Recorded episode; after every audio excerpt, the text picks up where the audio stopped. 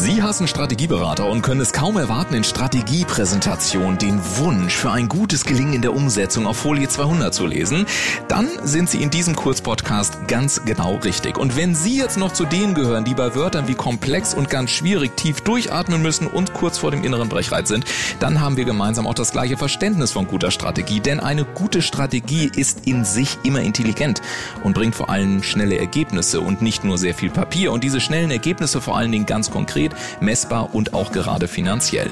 Wir, das sind Michael Nissen und Ulf Zinne und gemeinsam dürfen wir auf rund 50 Jahre Erfahrung im Bereich Wachstum zurückblicken und das ganz wichtig für Sie aus beiden Perspektiven, nämlich Executor Plan und Have a Plan. Projekte, die wir einzeln oder gemeinsam begleiten durften, waren unter anderem die weltweite Einführung von Coca-Cola Light, die Begleitung von Roland Berger Senior oder auch die Co-Creation des Langnese Kinospots, besonders die Szene mit der Nonne am Strand als bereits damalig disruptives Element, bevor auch diese Schlagwort auf den Wühltischen von Business-Bingo-Spielern landete.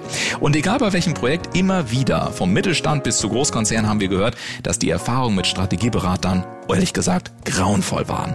Alles wahnsinnig elitär, super exklusiv und natürlich horrend teuer.